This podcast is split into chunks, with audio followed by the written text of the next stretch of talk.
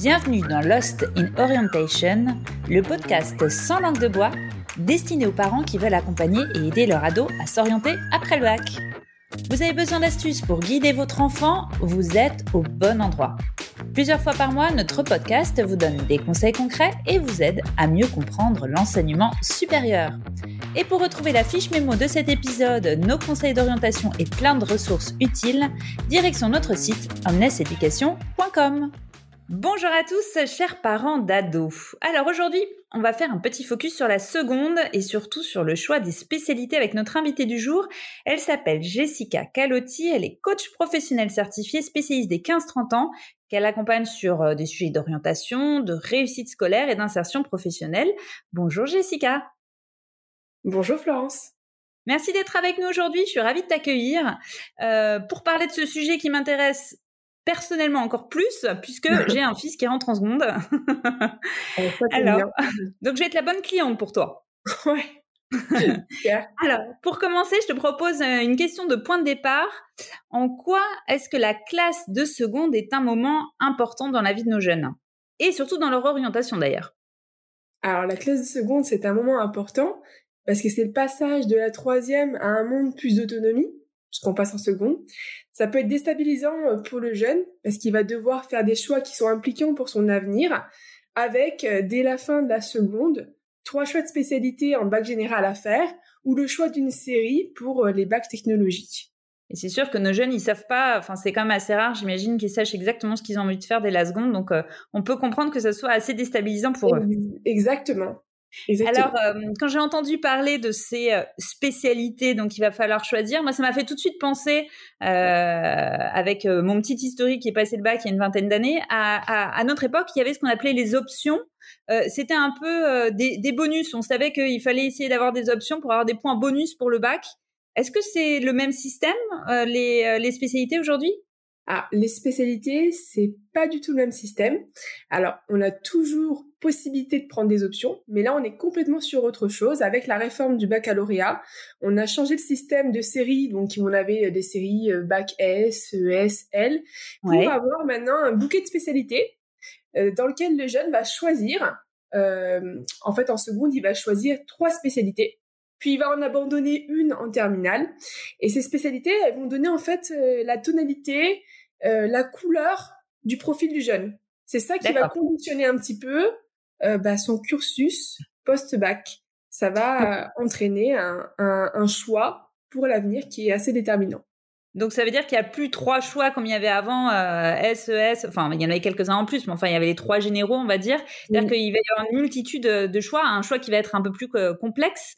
Donc j'imagine que ça va être plus anxiogène aussi, non? Exactement.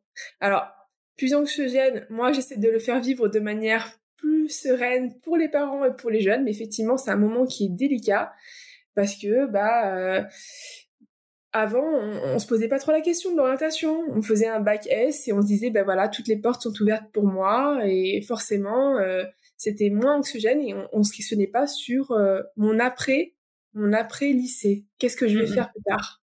C'est vrai que si on ne savait pas ce qu'on voulait faire, et qu'on était euh, plutôt bon élève. Hein, ça, ça, enfin, en tout cas, c'est les matières qui étaient euh, euh, qui étaient dans le bac c'était un petit peu, c'était un petit peu le, le, le choix, euh, le choix habituel. Là, on va être obligé de faire un choix et du fait aussi de quelque part pas de se fermer des portes, mais peut-être un petit peu quand même, non? Alors, se fermer des portes, je dirais qu'effectivement, j'ai un exemple à te partager. C'est une jeune femme que j'ai accompagnée euh, donc euh, en terminale. Donc elle est venue me voir avec ses parents pour travailler son projet d'orientation. Donc euh, elle avait déjà fait ses deux choix de spécialité pour la terminale. Donc elle avait pris anglais et euh, SVT. Mm-hmm. Et effectivement, euh, son projet professionnel de cœur, c'était de devenir vétérinaire. Alors, ben, on peut Quelle chance, elle savait ce qu'elle avait envie de faire. Alors, elle savait, mais en fait, pas tellement. Il y avait plein de choses. On a travaillé plein de croyances euh, limitantes qu'elle avait sur son projet professionnel. Et finalement, elle a vraiment dévoilé son projet de cœur en accompagnement. Donc, c'était vraiment de devenir vétérinaire. Mais c'était pas mal censuré en disant, bah, je suis nulle en maths, je suis pas capable, en fait. C'est ce qui s'est passé. Et ce rêve de devenir veto, bah, le fait d'avoir choisi spécialité anglais et SVT, ça a été limitant pour elle. Alors on a travaillé ensemble sur euh, un plan B, un plan C, voir euh, comment à l'international ça pouvait aussi se faire parce qu'il y a des écoles euh, qui sont ouvertes à l'international où c'est un petit peu plus, on va dire, souple par rapport mmh à ces spécialités-là. Et on a travaillé sur bah, d'autres d'autres métiers qui pouvaient lui correspondre, comme infirmière, biologiste marin. Donc voilà. Mais c'est pas forcément l'idéal, parce que si elle m'avait contacté plus tôt, elle aurait pu se dire ben voilà je vais investir peut-être sur du soutien scolaire pour mes mathématiques et je vais conserver euh, euh, l'option mathématiques déjà dès la seconde en prenant mathématiques physique chimie et SVT qui c'est la voie royale et en fait après mhm. pour devenir vétérinaire il faut choisir physique chimie et SVT donc c'est assez technique. Donc là on en parle sur un sujet euh, particulier mais c'est assez technique c'est un, un, bon exemple. Hein. Ça veut dire que même quand on a la chance déjà de savoir ce qu'on a envie de faire, euh, le choix euh, des, des, spécialités doit être assez stratégique et il va falloir aller se renseigner aussi pour savoir si l'école qu'on aimerait faire plus tard ou les écoles vétérinaires, par exemple, euh, vont, vont, enfin, qu'est-ce qu'elles nécessitent, qu'est-ce qu'elles ont comme prérequis en termes de spécialité? Sinon, on risque de se retrouver bloqué et être devant la porte, ce qui, j'imagine, doit être quand même super frustrant. Exactement. Mmh Alors, si on, si on reprend du début, euh, déjà, on a le choix parmi, il y a combien de spécialités? Alors, il y a 13 spécialités.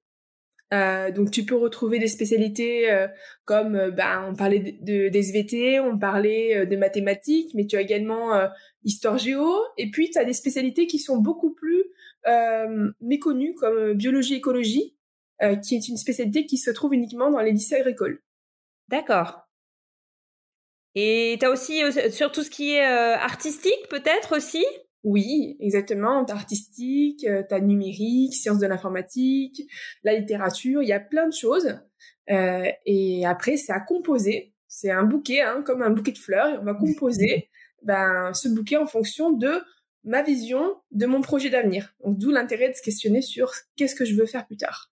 Ça marche. À quel moment de l'année ça se passe ce choix? Et, par quel euh, canal est-ce qu'on va être amené à, faire ce choix? Alors, généralement, c'est le dernier trimestre de l'année de seconde où on va vraiment poser ces choix-là.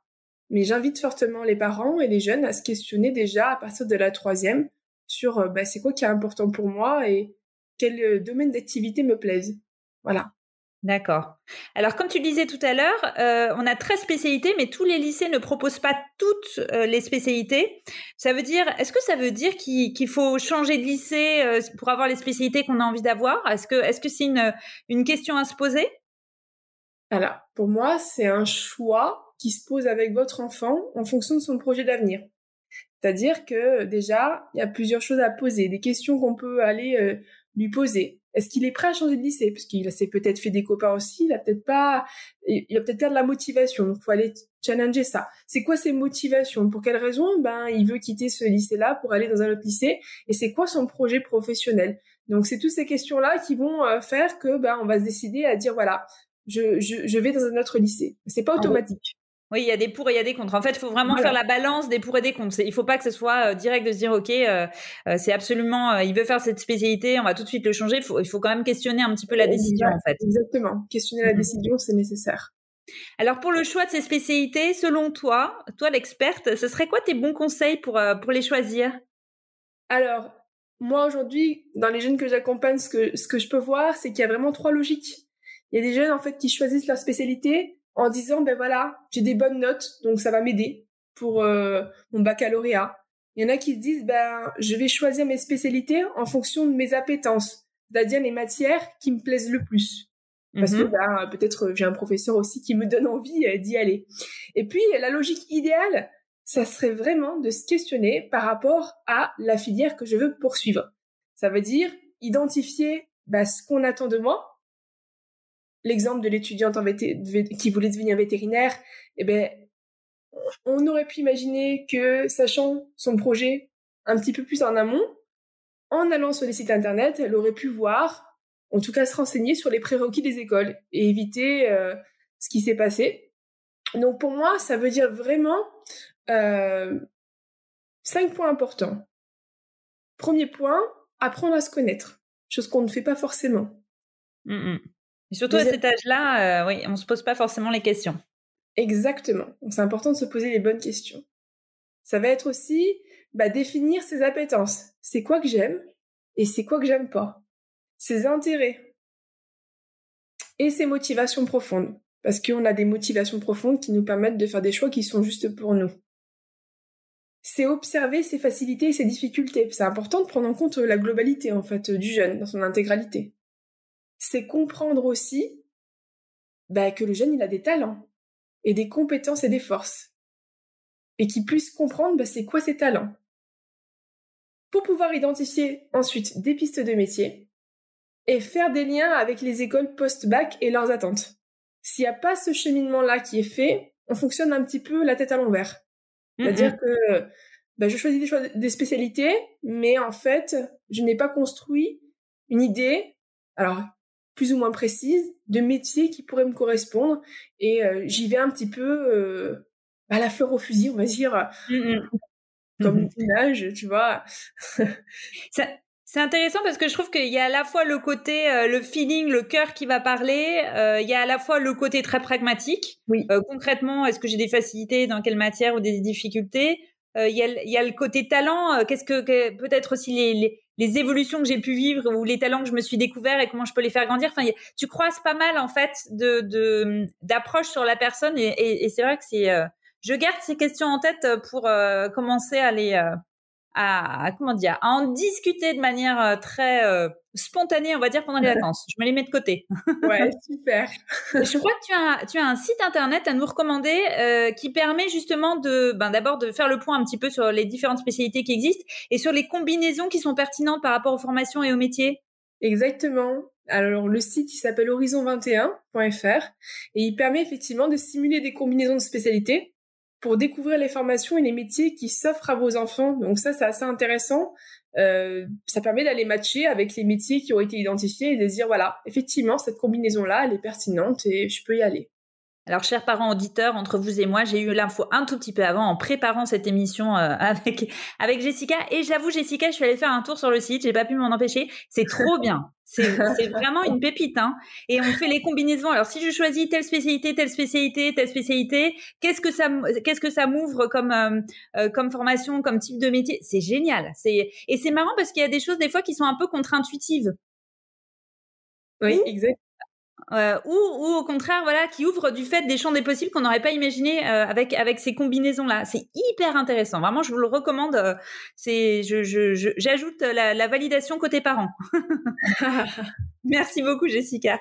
Alors alors bien se connaître hein, comme tu le disais pour les jeunes c'est c'est c'est clairement un très très très grand défi. Savoir réussir à se questionner c'est vraiment une, une clé pour toi. Est-ce que tu peux encore nous partager quelques tips par rapport à ça? Oui. Alors pour moi, le plus important, c'est d'ouvrir la discussion avec votre enfant sur l'orientation. Donc c'est euh, en discuter, mais prendre un temps pour en discuter.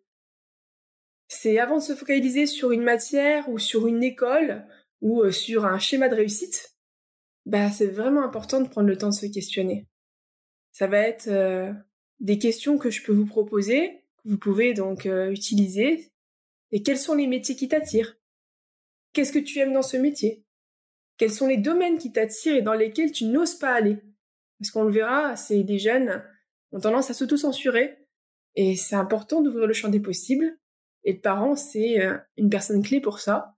C'est aussi euh, quel métier plaise le plus à tes parents et pour quelles raisons. Ça, c'est vraiment intéressant la question. Mais oui. J'adore. T'as trop raison. Qu'est-ce qu'on a comme c'est dur de pas mettre de biais hein, dans notre dans l'échange qu'on peut avoir avec eux, ouais. Et qu'ils se questionnent sur les métiers. Je suis sûre que mon fils saurait très vite répondre. Mais généralement, ils nous connaissent bien, donc. Ah bah, euh, ça permet de lever la censure, en tout cas. Et euh, ça permet aussi d'apprendre à, votre enfant à se questionner, et c'est tout au long de sa scolarité. Donc, ça peut être aller à la rencontre bah, de professionnels, ouvrir le champ des possibles bah, en donnant des permissions, sur les métiers, aller dans des salons. C'est vraiment accompagner comme ça euh, son enfant, c'est vraiment important. J'avais vu une étude où on disait que les parents étaient souvent des censeurs et pas des éclaireurs. Là, c'est vraiment ce que tu essaies de nous motiver à être, hein, des éclaireurs pour nos enfants, dans le sens de, de leur ouvrir les chakras en essayant le moins possible d'avoir un, un, avis dessus, en fait, c'est ça? Exactement. Ouais, c'est j'aime beaucoup ton image. Alors, le grand dilemme, notre grand dilemme à nous tous parents, c'est, on est toujours tiraillés entre deux, entre deux choses, entre la tentation de vouloir tout faire pour notre jeune, hein, de, s'impliquer, de s'engager, et puis euh, en même temps de se dire, non, mais c'est quand même sa vie, euh, ce qu'il faut qu'il apprenne, c'est l'autonomie, être responsable, parce que c'est quand même de son avenir à lui qu'il s'agit. Est-ce que tu aurais quelques conseils un petit peu sur la posture qui serait pour toi la, plus pertinente à adopter vis-à-vis -vis de notre jeune?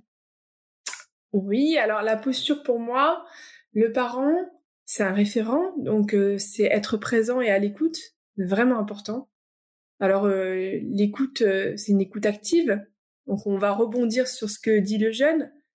Ça va être aussi lui permettre ben d'être là et d'être soutenant en valorisant ben, les qualités qu'on a identifiées chez notre enfant, en disant par exemple moi ce que j'apprécie chez toi, ça va être ça et donner un exemple précis. Par exemple, si je dis, voilà, quand tu fais du basket, j'apprécie la capacité que tu as à communiquer avec les membres de ton équipe. C'est concret. Mmh.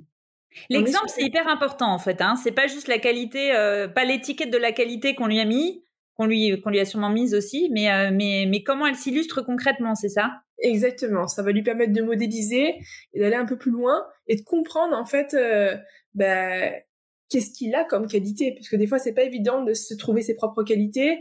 On va chercher dans le regard de l'autre mais le fait d'aller chercher avec un exemple précis c'est on part sur du concret. On n'est pas sur des, des, étiquettes comme tu le disais où on va dire voilà bah t'es quelqu'un de sérieux ou euh, t'es euh, quelqu'un euh, d'empathique. Mais c'est quoi en fait l'empathie et comment concrètement ça se voit dans ton quotidien? Ça va être aussi d'éviter les conseils ah, je sais que c'est pas facile. Ouais, ça va être dur là. Ah. ça c'est rude.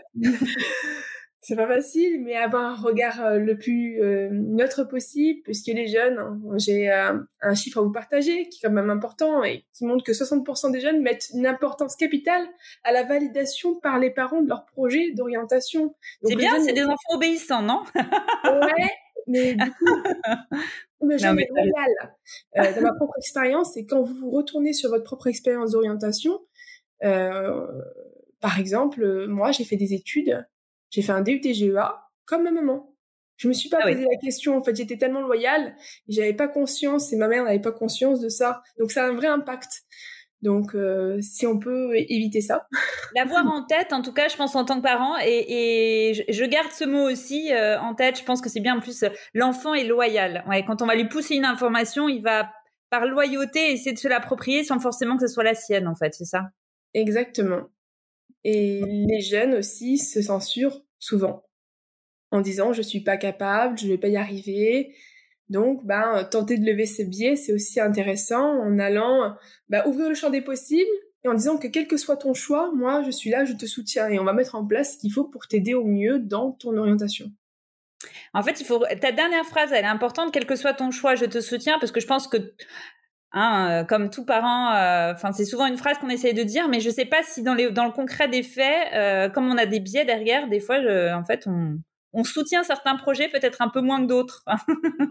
oui. Mais euh, il faut réussir, à, nous aussi, à être euh, euh, loyaux face à nous-mêmes, hein, vis-à-vis de nous-mêmes par rapport à, cette phrase, je trouve. Quel que soit ton choix, je te soutiens.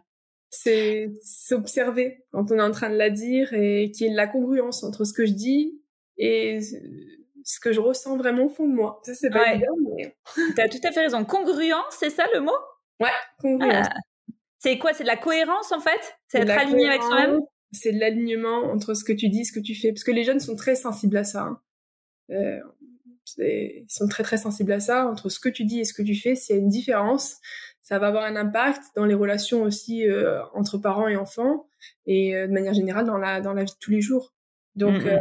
c'est important cette posture là. C'est pas évident et c'est challengeant pour le parent parce que ça vient rappeler plein de choses et par rapport à son propre vécu en tant que parent. C'est c'est important euh, d'être là, soutenant, présent, à l'écoute et de valoriser au mieux euh, les, les, les belles qualités et les beaux talents qu'ont nos jeunes. Et en même temps, euh, quand on a préparé cet échange, tu me disais, il faut garder de la légèreté dans tout ça. Hein faut pas que ça soit. Exactement. Garder de la légèreté dans les discussions, euh, lui permettre en fait, bah, dire voilà, si tu as besoin de moi, je suis à ton écoute et je suis là. tu peux me solliciter à n'importe quel moment. parce que des fois, la conversation, c'est pas évident avec un adolescent. Il n'a pas forcément envie de se livrer. Ah, ben, qu'est-ce que tu vas m'embêter là encore? Donc, c'est aussi se dire qu'il a peur, votre adolescent, et que des fois, bah, s'il procrastine ou s'il fait pas certaines choses, c'est peut-être que bah, c'est pas qu'il est fainéant, c'est qu'il a aussi peur que nous. Et euh, du coup, c'est ça nous renvoie plein de choses en effet miroir par rapport à notre propre vécu, notre propre historique d'orientation, comment, qu'est-ce qui nous a soutenu, qu'est-ce qui nous a pas soutenu. Et c'est vraiment aussi, euh, bah c'est ça, être euh, rendre acteur son jeune dans son orientation, c'est euh, lui rendre toute sa, sa place, lui permettre de prendre son envol euh, par des discussions, par des échanges qui soient légers, ne pas être dans l'interrogation non plus euh, en type comment dire, euh, Hercule Poirot. Ouais. euh, Enquêteur. Voilà, exactement. C'est être là et, et si besoin, se rapprocher de personnes ressources parce qu'il y a des personnes qui sont là et euh, qui, qui, peuvent vous, vous, aider, que ce soit un coach, un conseiller. Euh, et ça permet aussi d'avoir cette neutralité-là qu'on n'a pas en tant que parent parce qu'on est tellement dans l'émotionnel qu'on n'a pas cette neutralité et, et c'est aussi bien de, de, de, faire appel à une aide. Ça peut avoir une autre efficacité. Je, ouais. je, retiens vraiment cette phrase que tu as dit que je trouve est hyper importante et je je sais pas vous euh, chers parents mais moi c'était un vrai sujet pour euh, pour vous. Mon fils, j'ai souvent l'impression que ben, que ça lui passe un peu par au-dessus et que bah fainéant, j'irai pas jusqu'à fainéant, mais en tout cas un manque de motivation qui me paraît euh, assez énorme. Et je trouve que le fait de reprendre ta phrase en se disant ben peut-être en fait que s'il y va pas, c'est aussi juste parce qu'il a peur mais que comme tu dis, il va pas forcément réussir à le verbaliser ou euh, peut-être même qu'il s'en rend pas vraiment compte. Je trouve que ça, ça, ça nous aide aussi à avoir beaucoup plus d'empathie et moins d'énervement parce que la réaction face à ce sentiment de d'inaction, des fois, c'est euh, mais bouge-toi quoi. Alors qu'en fait, se dire qu'il a peut-être aussi peur que nous, bah, c'est aussi un moyen de se dire bon allez, on est tous les deux aussi dans le même euh, dans le même bateau et, et on va se serrer les coudes plutôt que d'être euh, dans une relation un peu antagoniste quoi, essayer de faire bouger quelque chose je trouve que ça, ça permet d'avoir un peu plus d'empathie sur la situation. Je garde cette phrase-là aussi. Et j'en garde pas mal hein, de notre échange ah. de phrases. c'est J'espère que tous les auditeurs aussi en gardent plein. C'est vraiment, c'est précieux. Ah, Mais ah mais j'en doute pas une seconde. Je te remercie énormément Jessica pour tous ces super conseils. Euh, de ce pas, je vous invite tous à aller faire un tour sur le site que tu nous as conseillé pour découvrir toutes les spécialités et tous les bouquets euh, qu'on peut réussir à, à, imaginer pour euh, pour pour l'avenir de, de, nos bouts de choux. Euh, et sinon, où est-ce qu'on peut te croiser? Où est-ce qu'on peut te suivre? Où est-ce qu'on peut rester connecté avec toi ou prendre contact? Alors, vous pouvez rester connecté avec moi sur mon site internet tandem-agile.com et sur les réseaux sociaux, je suis pas mal présente, notamment aussi sur YouTube où vous pouvez retrouver des témoignages de jeunes que j'ai accompagnés et qui m'ont fait confiance sur ces questions d'orientation. Voilà, c'était un plaisir. Génial. Eh ben super, ton compte YouTube, c'est également Tandem Agile? Tandem Agile et ben, sur internet si vous tapez Tandem Agile euh, sur euh, sur Google vous, vous, allez tomber sur moi donc euh, ouais et sur YouTube c'est bien parce qu'en plus euh, on peut montrer euh, les vidéos à son enfant et se rendre compte qu'il n'est pas tout seul aussi dans cette réflexion-là. Et voir le cheminement du jeune, c'est vraiment, enfin moi, ça m'épate à chaque fois. et C'est magique. Oui, ouais. c'est magique. tu as trouvé ton impact, en tout cas. Oui, exactement. Super. Merci beaucoup, Jessica. On reste connectés et à très bientôt, chers parents, euh, pour de nouveaux invités pour parler toujours d'orientation euh, et éviter d'être trop lost in orientation. À bientôt. Merci d'avoir écouté cet épisode. On espère qu'il vous aura apporté des clés pour mieux accompagner votre ado dans son orientation. Retrouvez vite la fiche mémo de cet épisode, nos conseils d'orientation et plein de ressources utiles sur notre site omneseducation.com.